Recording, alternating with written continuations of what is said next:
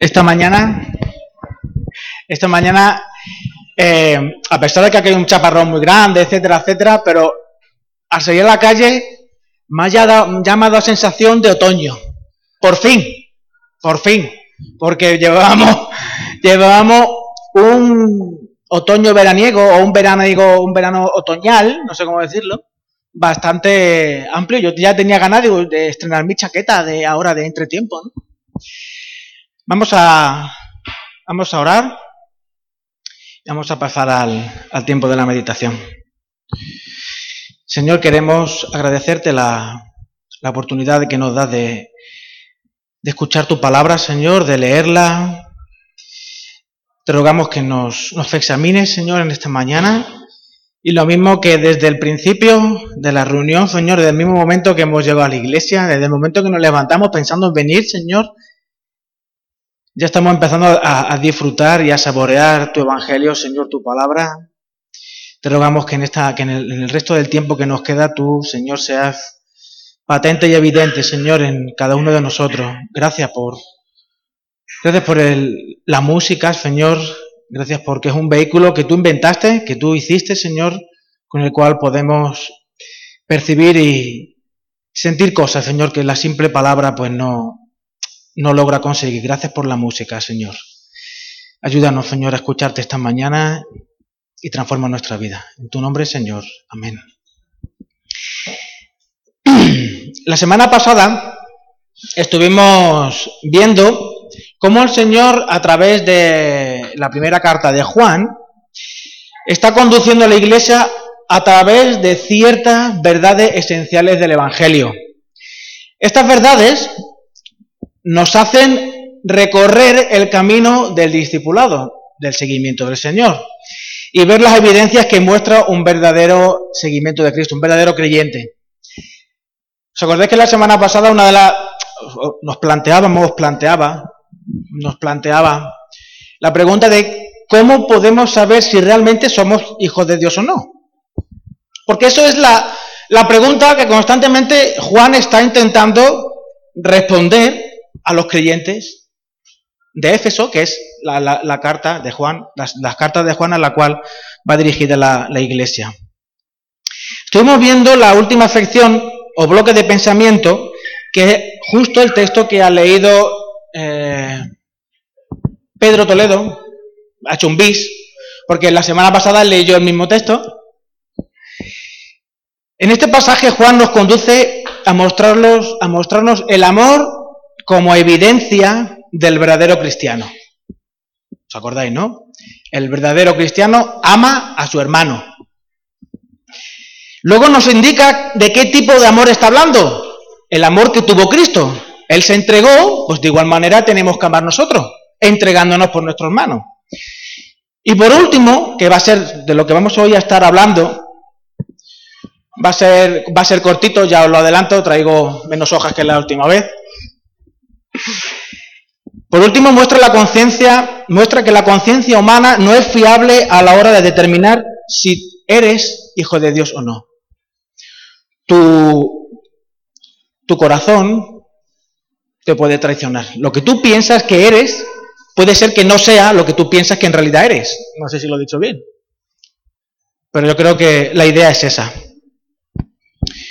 Dios ama a través Dios ama a través de mí con un amor que no es mío.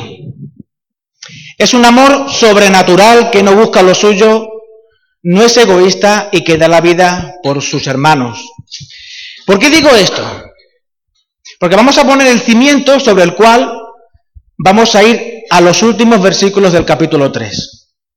Dios ama a través de mí con un amor que no es mío, es un amor sobrenatural que no busca lo suyo, no es egoísta y que da la vida por los hermanos.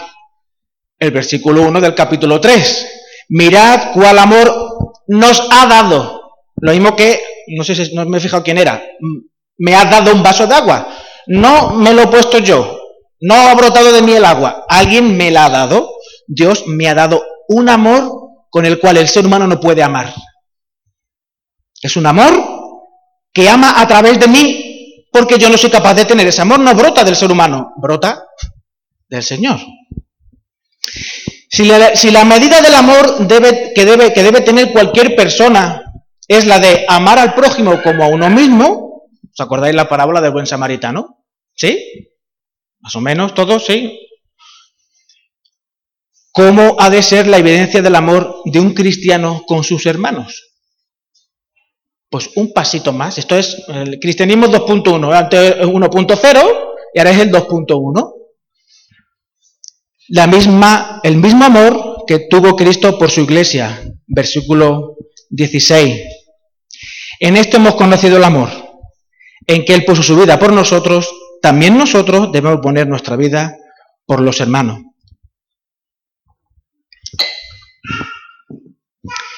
¿Y cómo sé yo que tengo ese amor? Porque yo, yo a veces no me lo encuentro.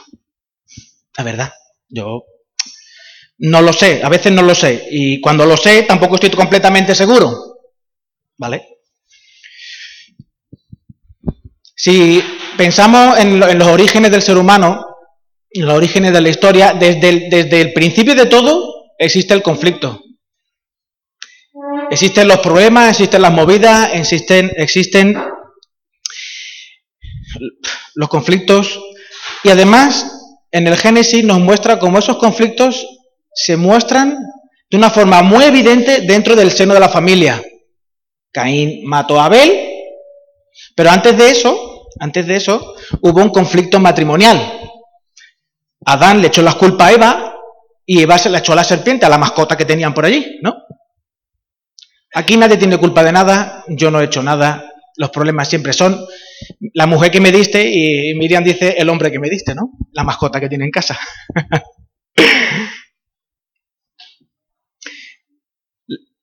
Esther Martínez, que todos conocéis, Esther Martínez Vila, dice que la familia puede llegar a ser el lugar del mundo más horrible.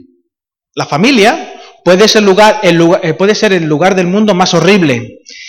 Es el lugar donde uno está más expuesto al dolor, es donde se ejercita y es donde se ejercita de una forma más efectiva el músculo del perdón. Porque en la familia, en mi familia, yo no sé en la vuestra, pero en mi familia, por mucho que yo mm, traiga mi pedazo de Biblia de letra grande, que hoy no me he traído, por mucho corbata que yo me ponga los domingos, por muy afeitado que me ponga, por por muy disfrazado que me ponga de buen cristiano, mi madre sabe que yo cogeo de esta pata y este brazo lo tengo mal y las cuatro neuronas que tengo pues están regular. Y yo también sé que mi hermano pues también tiene y no, aquí en la familia todo el mundo se conoce, todo el mundo sabe quién es en verdad, quién es en realidad uno, ¿verdad? Por eso, como allí vamos siempre con el corazón abierto, es el lugar donde más fácil es hacer daño el uno al otro y donde se ejercita realmente el músculo del perdón. Yo perdono de mejor manera a aquella persona que me hace más daño. Tengo que ejercitar más, tengo que perdonar más, tengo que cubrir más la paga del pecado que el otro ha hecho en contra mía. Poner la vida por el hermano va mucho más allá de la tolerancia y esa verdad, como vimos la semana pasada, surge del corazón de aquella persona que ha sido redimida por la sangre de Cristo. No se puede esperar de aquella persona que no tiene el Espíritu Santo en su interior ese tipo de amor. Yo no puedo esperar que mis colegas de la calle tengan ese amor conmigo. Al contrario, Dios espera que yo tenga ese amor con mis colegas de la calle, incluso, ¿no?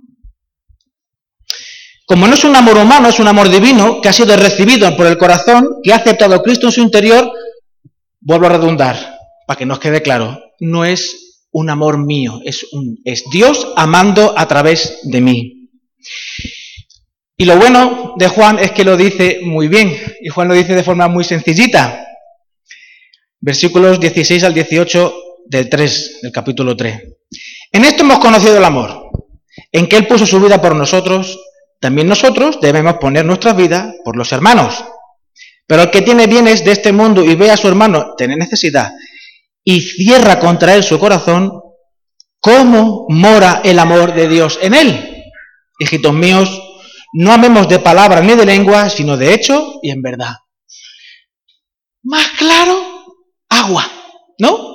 Yo puedo, elucubrar decenas de metáforas y caminitos para... Pero Juan lo dice perfectamente. Y este cimiento es el que nos va a servir para construir la predicación de hoy. Y es el, es el, cimiento sobre el cual Juan construye el resto de su explicación en, en, la carta. Voy a leer los últimos versículos del 19 al 24 para tenerlos frescos en la memoria, ¿vale? Todo aquel que quiera seguirlo, pues que abra su Biblia y al que no, pues que encienda su móvil. Del 19 al 24. Dice, y en esto conocemos que somos de la verdad y aseguraremos nuestros corazones delante de Él. Pues si nuestro corazón nos reprende, mayor que nuestro corazón es Dios y Él sabe todas las cosas. Amados, si nuestro corazón no nos reprende, confianza tenemos en Dios y cualquier cosa que pidiéramos la recibiéramos de Él, porque guardamos sus mandamientos y hacemos las cosas que son agradables delante de Él. Y este es un mandamiento, que creamos en el nombre de su Hijo Jesucristo y nos amemos unos a otros como nos lo ha mandado, como Él nos lo ha mandado, el versículo 16.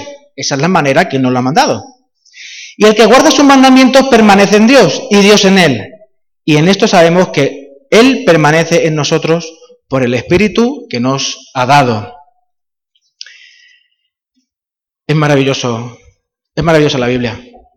Porque cuando leemos estos textos, a mí, a mí realmente se me ponen los vellos de gallina. Porque en el... No, mira, es que... Los versículos 20 y 21 podemos ver claramente esa dualidad del corazón en la que el corazón humano se debate, ¿no?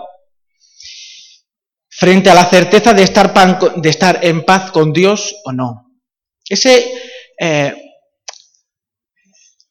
ese elemento, esa cuestión que apunta a tu relación íntima con el Señor, al tú, al, yo y el Señor, ¿no? Mi, conversión incluso, ¿no? a esa relación íntima, personal, que decimos que la palabra, decimos que la palabra enseña, ¿no?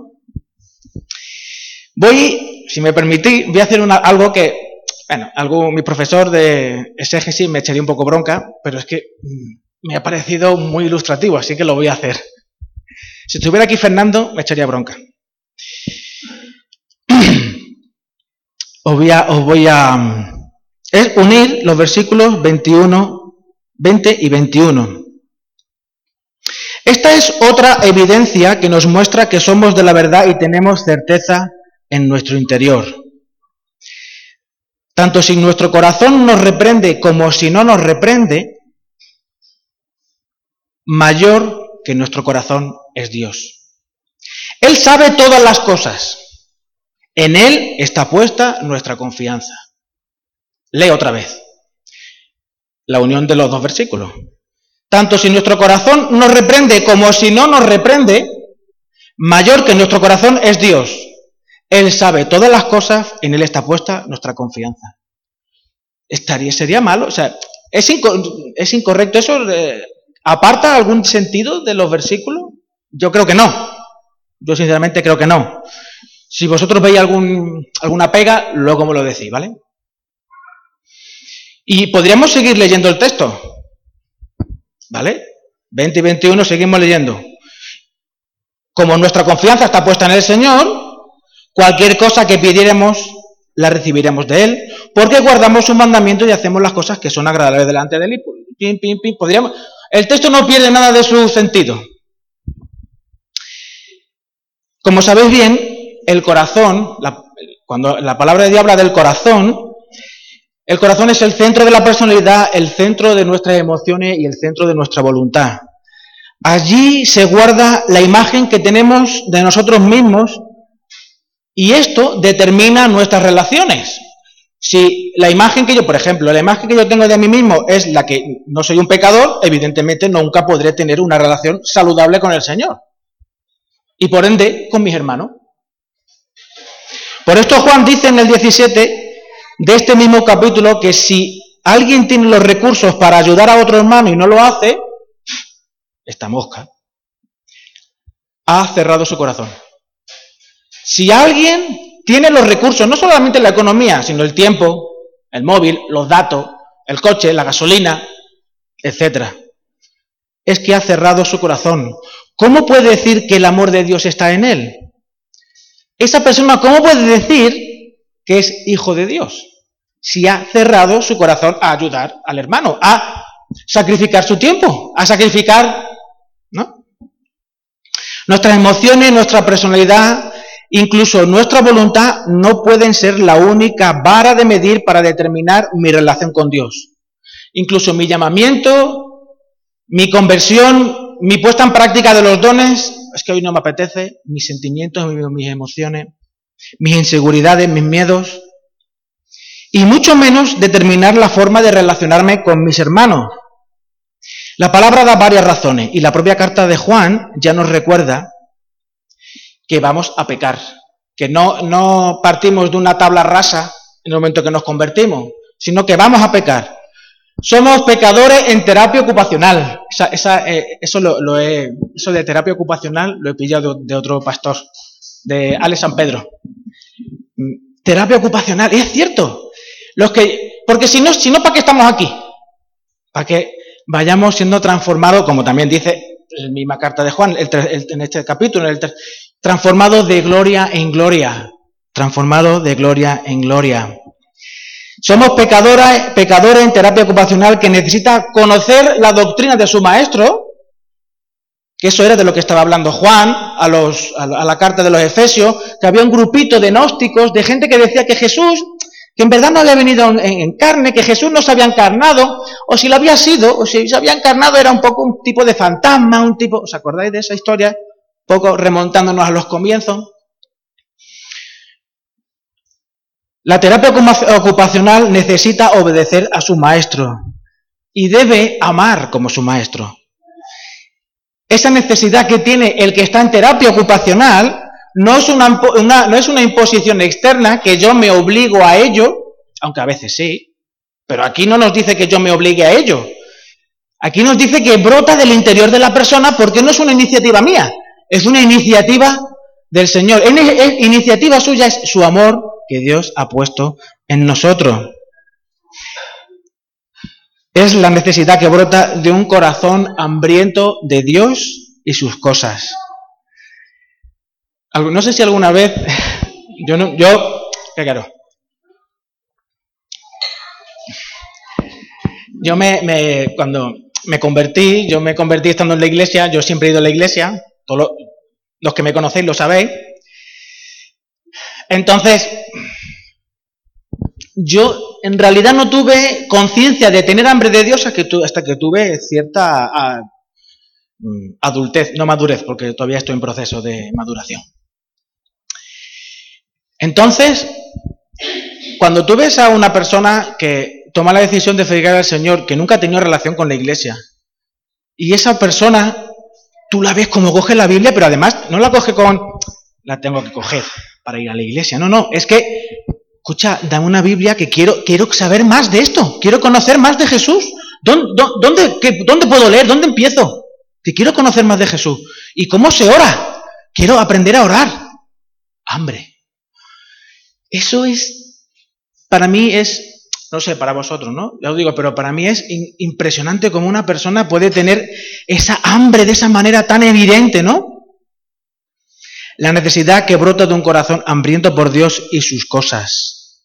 Es la persona que está en terapia ocupacional, que necesita estar cada vez más tiempo y de una forma más consciente realizando esa terapia ocupacional de vivir como el Señor vivió.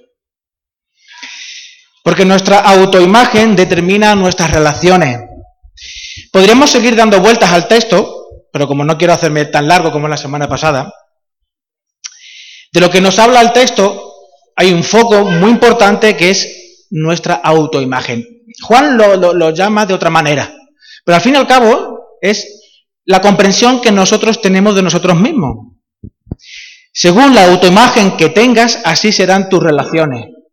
Si tú piensas que eres un perro, te relacionarás con los seres humanos como si fueras un perro. Si tú piensas de ti que eres, qué sé, qué sé, otra cosa que no, una, cosa, una planta, pues te relacionarás como una planta, serás un vegetal. Y así podemos, bueno, ilustrar esto de muchas maneras, ¿no? Si tú piensas de ti que eres una persona, una persona callada, tímida y un poco retraída, y además, cada vez que el pastor te dice, ven aquí y, yo qué sé, di algo, ahora, saluda. Eh, cuando los, los adolescentes, mi tío, el pastor Pepe alguna vez me decía, Rubén, sal y di algo. Tierra, trágame, ¿no?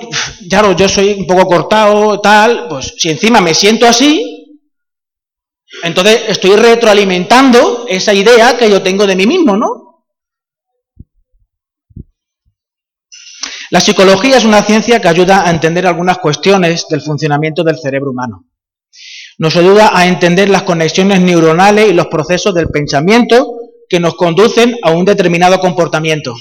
Lo repito, porque yo tengo también que comprenderlo bien. Lo he copiado, ¿eh? No es mío, que conste. La psicología es una ciencia que ayuda a entender algunas cuestiones del funcionamiento del cerebro humano. Nos ayuda a entender las conexiones neuronales, la biología del cerebro, y los procesos del pensamiento, cómo los pensamientos se entrelazan, cómo funcionan los pensamientos, y cómo estos pensamientos nos conducen a un comportamiento. O sea, lo que piensas de ti mismo, eso va a determinar tu relación contigo mismo y con los demás. Poco, la pescadilla que se muerde la cola, ¿no? ¿Qué puede conducir a una persona a tener una mala relación consigo misma? Todas las personas conectamos las, emociones negativas que sentimos con reacciones físicas. Voy a hablar un poquitillo de psicología, ¿vale? Ya os digo, esto lo he copiado del libro de Esther Martínez, un libro que ella ha sacado, que se llama Psicología para la vida diaria. Dice, ¿Nos liberamos o nos castigamos? Los comportamientos, las emociones, o nos liberan o nos castigan.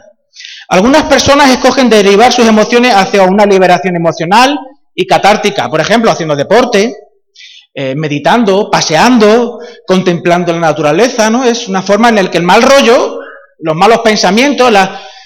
bueno, pues como que se van, ¿no?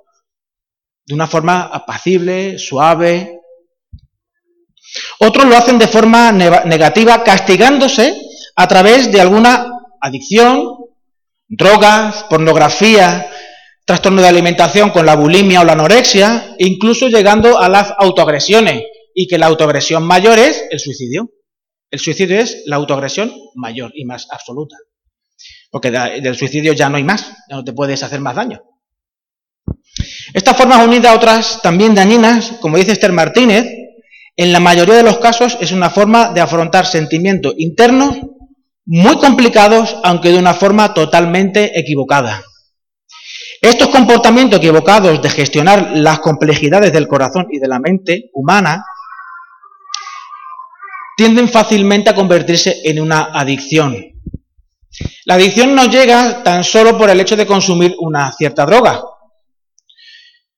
También llega al realizar comportamientos que son vías de escape a las tensiones o dolores profundos del corazón y de la mente humana.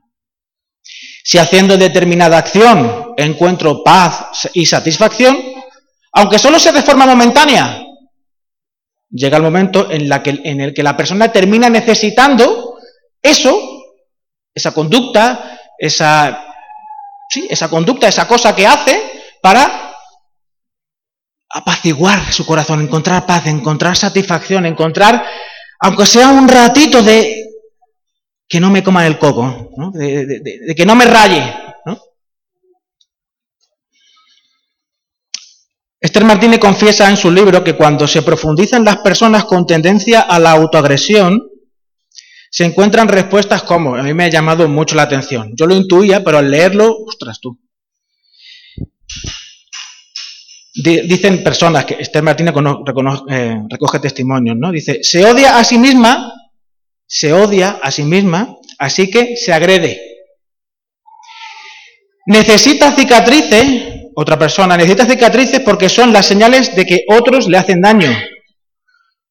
Me hacen, hay personas que me hacen daño, pero como ese daño no se ve, me hago daño para que ese otro daño sea manifiesto. ¿vale? Otras personas se hacen daño porque no creen merecer ayuda. Mis agresiones prueban que soy horrible, que soy terrible, soy lo peor.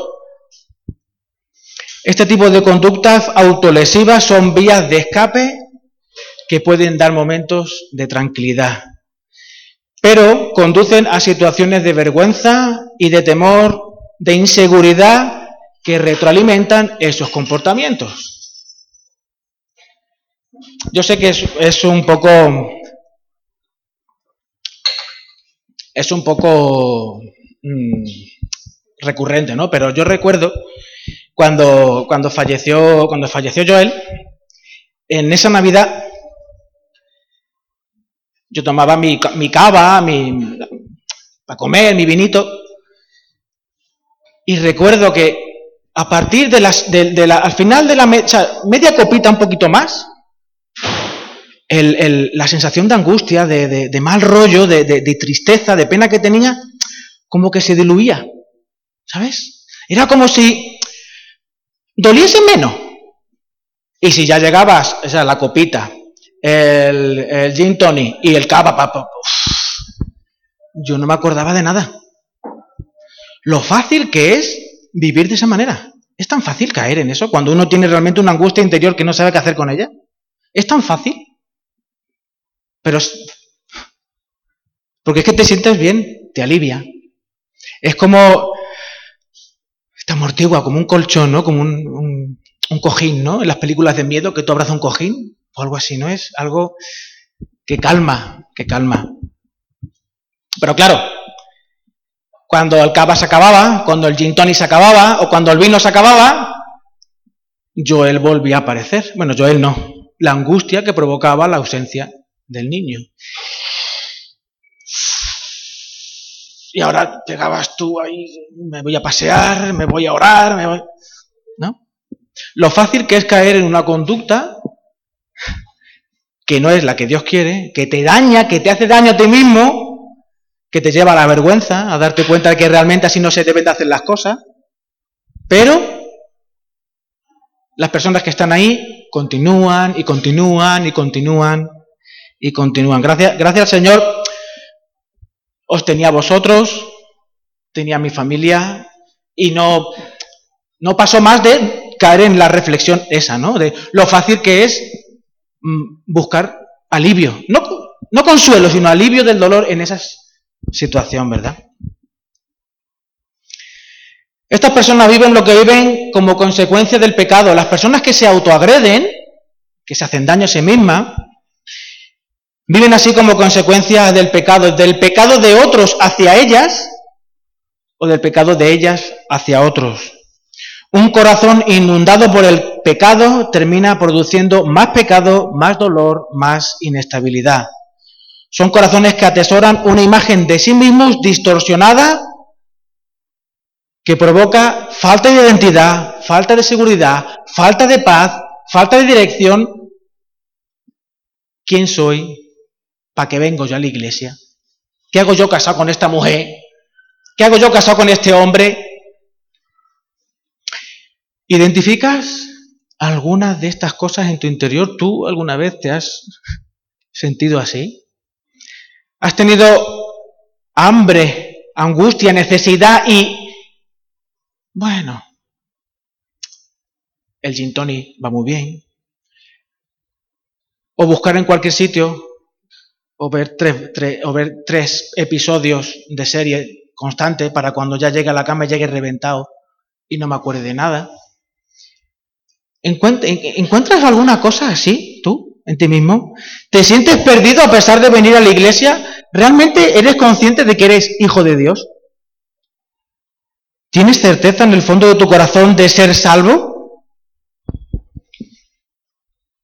Como dice Jeremías 17, 9 y 10, engañoso es el corazón más que todas las cosas y perverso.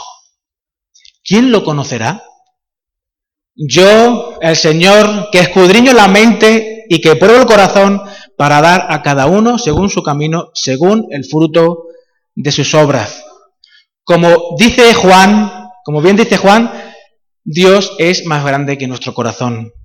Dios es el eje sobre el cual gira la certeza de nuestra salvación, entender cómo Dios nos mira, entender cómo Dios nos acepta a pesar de nosotros, atesorar su mirada con temor, un temor a Dios basado en el conocimiento de su ser, en la evidencia de su exclusividad. ¿Os acordáis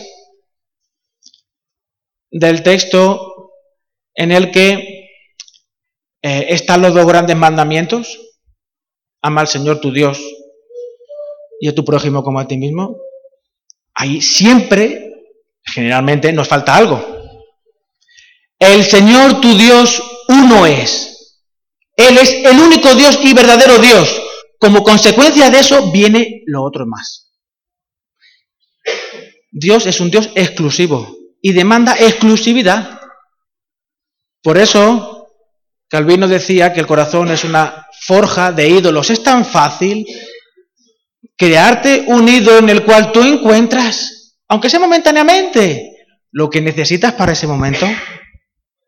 Un temor a Dios basado en el conocimiento de su ser, en la evidencia de su existencia exclusiva y única en la persona de Cristo. El único cimiento sobre el cual el ser humano puede encontrar identidad, sentido y propósito. Versículo 23. Y este es su mandamiento, que creamos en el nombre de su Hijo Jesucristo y nos amemos los unos a los otros como nos lo ha mandado conocer al Señor, experimentar, deleitarnos cada vez más de su poder, en su soberanía, en su justicia, en el don de Cristo, porque Cristo es un regalo de Dios Padre para el universo, para ti, para mí. De la salvación que Cristo nos regala, que nos descentra de nosotros mismos y nos conduce a sobrecogernos cuando observamos la grandeza de Dios y la confianza que esa verdad nos despierta. Cuando observamos que Dios es grande, cuando lo experimentamos, lo vivimos, lo sentimos, lo saboreamos, lo tocamos, como dice Juan, ya no hay nada, absolutamente nada, que podamos, que nos pueda separar del amor del Señor. Ni la muerte, ni la vida, ni los principados, ni los potestades, ni mi esposa, ni mis niños, ni los sufrimientos, no hay absolutamente nada. Una confianza en Dios y su bondad, cosa que el enemigo, Satanás, está queriendo constantemente poner en tela de juicio. ¿Dios es realmente bueno? ¿Dios es realmente bueno? Una confianza en Dios y su bondad, en Cristo, en su obra y en el Espíritu Santo y su compañía. Cuando esto sucede, cuando todo esto sucede, las oraciones serán contestadas. Versículo 22. Y cualquier cosa, cualquiera cosa que pidiéramos, que pidiéramos, la recibiremos de Él, porque guardamos sus mandamientos y hacemos las cosas que son agradables delante de Él. Las contestaciones del Señor nos guiarán al asombro y a la gratitud. Podremos disfrutar de amar sin esperar nada a cambio y si no, y si no se recibe, y si no se recibe, no sentir vergüenza ni agravio, porque Dios es bueno. Las contestaciones del Señor nos guiarán al asombro y a la gratitud, al conocimiento de su ser y a la evidencia de su presencia. Podremos disfrutar de amar sin esperar nada a cambio. Y si no se recibe, no sentiremos vergüenza ni agravio porque Dios es bueno. Porque Dios es bueno. Una, yo creo que ya os he hablado de esto. Una compañera nuestra del seminario vino aquí a predicar un domingo. Isabel, chica así altita, la conocéis de la, de la web. Bueno, Isabel, esta mujer le, diagnosticaron un cáncer cerebral, bueno, nosotros ya tenemos evidencia de cáncer en nuestra iglesia. Y cuando la, operaron, empezaron a ver desajustes en, ella y tal, y fueron a hacerle más pruebas, y ahora pues tiene otro, otro cáncer. Ha perdido la visión de un ojo, de hecho no, ve nada por este ojo, lo tiene caído. Bueno, la, la, vimos hace un mes y pico. Y ella me decía, Rubén, tú no sabes cuántas veces me he tenido yo que repetirme a mí misma, Dios es bueno. Me lo tengo que repetir a mí misma, Dios es bueno. Repetirnos el Evangelio, predicarnos el Evangelio, Dios es bueno.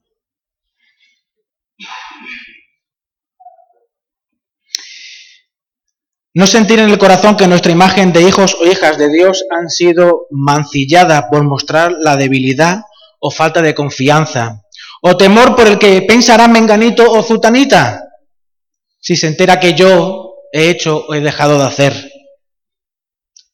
Dios es bueno, Dios es grande, Dios lo sabe. Juan deja cuáles son las evidencias de un corazón redimido por la sangre de Cristo conocimiento de una buena doctrina, Cristo ha venido en carne, obedeciendo a su doctrina y por el ende al Señor y el amor. El amor a los hermanos. No el amor humano que brota de mi esfuerzo, que busca incluso reciprocidad, como lo hablamos la semana pasada. Yo amo a mi mujer porque yo también, ella me quiere, si no, bueno, yo no sé si la seguiría queriendo. Porque ¿a cuántos han dado calabaza alguna vez? Yo he querido una muchacha y la muchacha me ha dicho, Sayonara, baby. Entonces, si no hay reciprocidad, yo ya a esa muchacha la he dejado de querer. No me ha gustado, ya, bueno, que, que, que se vaya a hacer ganchillo, ¿no? El amor humano busca reciprocidad de una u otra manera. El amor que certifica que el Espíritu Santo está en tu interior es el amor que Dios ha puesto en ti. ¿Identificas en tu, interior ese amor? No de forma perfecta, pero sí de forma sincera. Ayer, ayer estuvimos en una, em, Sergio Eunice y Nerea se acordarán de lo que, una ilustración que puso, ¿cómo se llamaba el chico? Eso, Jimmy Maya. Él decía y es una verdad como un templo, que cuando uno está muerto en su delito y pecado, cuando es un pecador no redimido, no está en, su terapia ocupacional, está constantemente en oposición a Dios, le importa tres pitos lo que Dios diga. Esa palabra no se puede decir en el púlpito. No quiere eh, nada de Dios, no quiere saber nada de Dios. En cambio, aquel que sí es del Señor, lucha contra eso. Está al lado de Dios y lucha contra eso. Como dice Juan, sabe que es un pecador, pero no se regodea en el pecado. Busca a Dios sinceramente, pero no perfectamente. ¿Tú encuentras eso en tu interior? ¿Ese amor de Dios en tu interior? Si no es así, tienes un problema. Porque entonces es que tú no eres cristiano. Vienes a la iglesia, das tu ofrenda, incluso puedes cantar en la alabanza, pero tú no eres cristiano. Tienes un problema. Si en esta mañana tú te encuentras así, tienes la certeza de que no eres cristiano, no eres un hijo de Dios, no te vayas sin pedirle al Señor que entre en tu vida. No te vayas sin pedirle al Señor perdón por tu pecado y decirle, Señor, entra en mi vida, quiero seguirte. Y deja que el Espíritu Santo entre en tu vida y disfruta del amor del Señor que te pone en ti. Si tú eres un creyente que te encuentras adormecido, que te encuentras dolido, que te encuentras apático, acude al Señor, la fuente de agua viva, la fuente de agua viva. Acude al Señor, que su amor retome el lugar que debe tomar en tu vida, que el Espíritu Santo realmente te guíe, que el Señor Jesús sea tu Rey y que Dios sea tu Padre. Permítelo, y no salgas de hoy, no salgas hoy de la iglesia sin decirle eso al Señor. Vamos a orar. Señor, te damos gracias por tu misericordia, Señor. Te damos gracias por lo grande que eres, Señor. Te damos gracias porque nos permites conocerte. Tu palabra, Señor, nos enseña. Tu Espíritu Santo nos ilumina, Señor. Te ruego, Señor, que obres en la vida de cada uno de mis hermanos y obres en mi vida, Señor. Que arranques de, mi, de, nuestro ser, Señor, todo aquello que no te glorifica, Señor. Los que estamos apáticos, Señor. Revitalízanos, Señor. Renueva el amor, Señor, en nuestro corazón. Ayúdanos a amar como tú amas, Señor. Llénanos de tu palabra, Señor. Llénanos de tu presencia. Enamóranos una vez más de ti, Señor. Que podamos disfrutar de tu gloria, Señor. Disfrutar de tu poder, de tu grandeza, de tu ser, Señor. Ayúdanos, Señor, a poder amar. Ayúdanos, Señor, a amar como tú amas. Ayúdanos a ser canales de tu amor, Señor, y a disfrutar, Señor, del gozo que es dejarnos usar por ti, Señor. Gracias una vez más por permitirnos, Señor, escuchar tu palabra, permitirnos leer tu palabra, Señor, y permitirnos ser confrontados por ti, Señor, y tu Espíritu. Te rogamos, Señor, por las personas que aún no te conocen. Te rogamos, Señor, por las personas que están engañadas, igual que yo estuve, igual que a veces estoy, Señor. Te rogamos por todos ellos. Te rogamos, Señor, por toda la iglesia. Ayúdanos, Señor, a disfrutar ese amor disponible por tu Espíritu Santo en cada uno de nosotros. Gracias, Señor. En tu nombre, amén.